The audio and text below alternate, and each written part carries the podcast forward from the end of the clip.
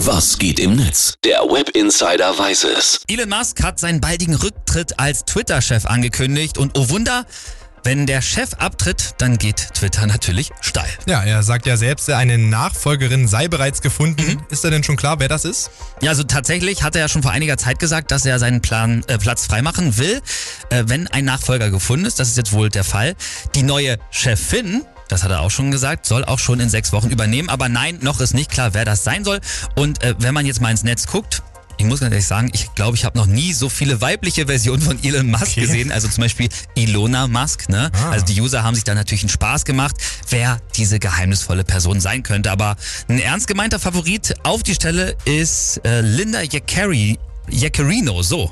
Die Ja. ist aktuell beim Medienkonzern NBC Universal.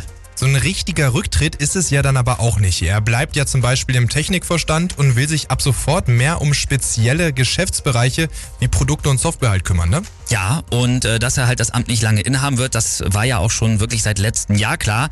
Er hatte sich quasi selbst abwählen lassen, als er im Dezember eine stimmt. Umfrage gestartet hat, wirklich unter den Usern, ob er zurücktreten soll oder nicht. Ja, gut. Kein Wunder bei all den Kontroversen. Er wollte ja eigentlich für ein freieres Twitter Ja, sorgen. ja, absolut, aber das Gegenteil ist eingetreten.